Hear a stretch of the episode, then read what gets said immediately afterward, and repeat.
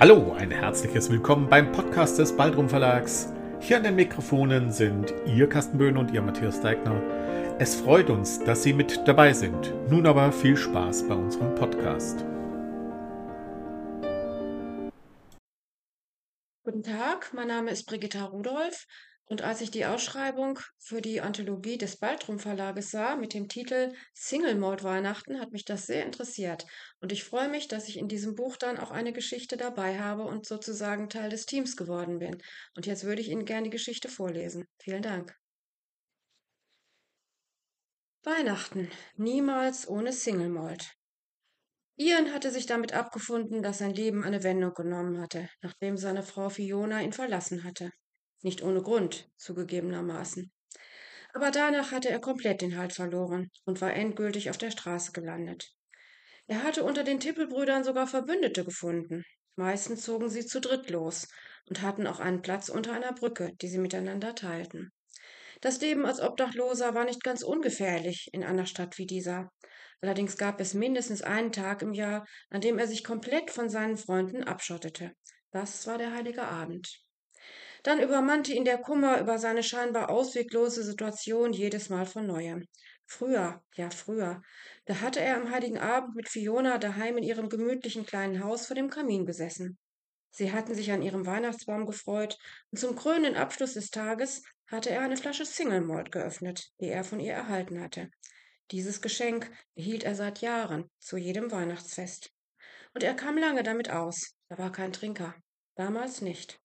Seitdem er auf der Straße lebte, sah das anders aus. Das waren selten harte Sachen, die seine Freunde und er tranken. Aber der Alkohol half ihnen letztlich auch die kalten Winternächte zu überstehen. Gelegentlich setzte er sich an den Eingang des großen Einkaufszentrums und erbettelte etwas Geld. Seinen Moll zu Weihnachten, den brauchte er einfach. Allerdings hielt diese Flasche nie lange an, sondern war spätestens nach dem ersten Feiertag leer. Dann kehrte Ian zu seinen Freunden zurück. Die kannten seine Marotte und stellten keine Fragen mehr. So hatte er es auch in diesem Jahr geplant. Nachdem er sich von Greg und Peter verabschiedet und zwei Flaschen seiner Lieblingsmarke besorgt hatte, suchte er seinen geheimen Platz auf. Dort ließ er sich nieder, breitete eine Decke aus und setzte die Flasche gleich an den Hals.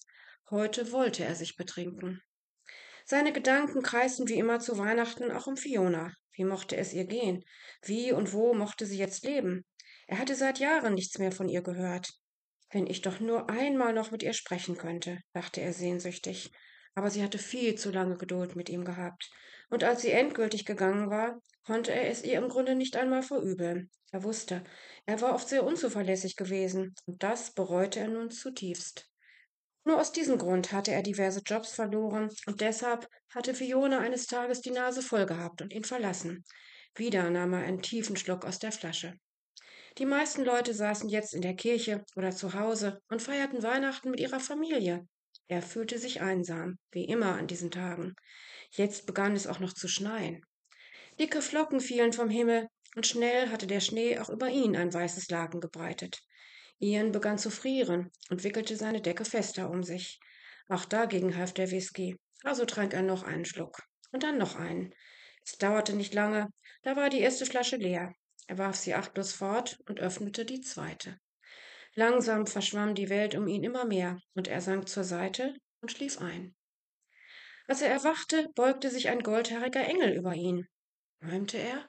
Oder hatte er sich im Suff schon ins Himmelreich katapultiert?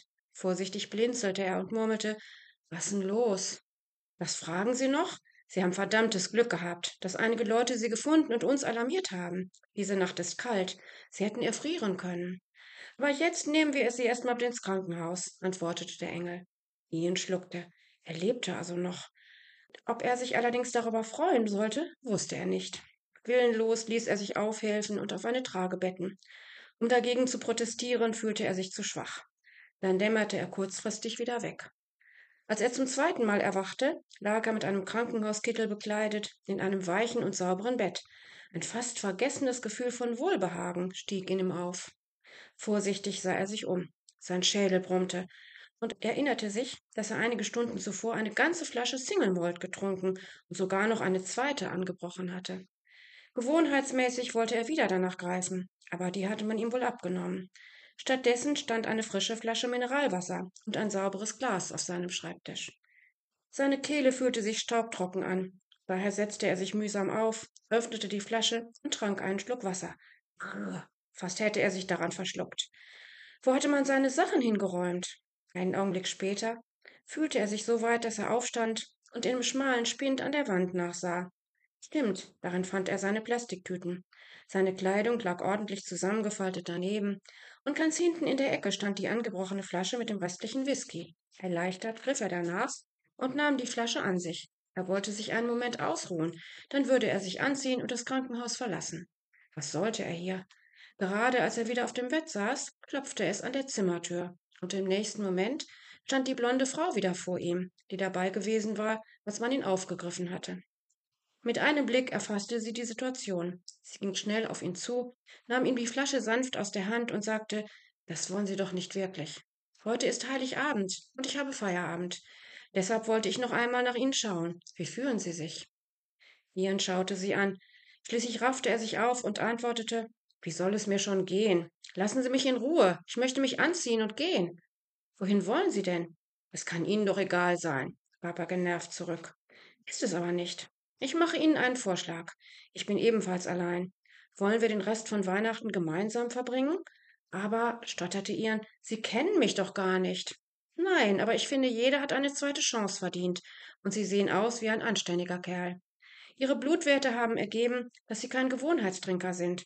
Sehen Sie, meinem Bruder konnte ich nicht helfen, als er vor einigen Monaten verschwand. Ich glaube, er ist in der Obdachlosenszene abgetaucht. Vielleicht können Sie mir sogar helfen, ihn zu finden. Ich würde mich wirklich freuen, wenn Sie zumindest über die Feiertage bei mir bleiben würden. Danach sehen wir weiter. Ian glaubte zu träumen, aber diese Frau schien es wirklich ehrlich zu meinen. Und hatte Fiona nicht immer gesagt, dass zu Weihnachten noch immer kleine Wunder geschehen konnten? Stumm nickte er. Ich heiße Nancy, stellte seine Wohltäterin sich vor. Ian, murmelte er. Ich weiß, sagte sie leise und begann damit seine Habseligkeiten zusammenzupacken, während er sich anzog. Brauchen Sie den Whisky wirklich? fragte sie. Wortlos nahm Ian ihr die Flasche aus der Hand und schüttete sie ins Waschbecken. Erstaunt registrierte er, dass es ihm nicht einmal schwer fiel. Gehen wir, antwortete er. Jetzt lächelte Nancy. Frohe Weihnachten, Ian. Frohe Weihnachten, Nancy. Ja, und das wünsche ich Ihnen auch. Dankeschön. Das war schon wieder der Podcast des Baldrum Verlags. Wollen Sie uns eine Nachricht zu unserem Podcast zukommen lassen? Schreiben Sie uns an meinung@baldrum-verlag.de.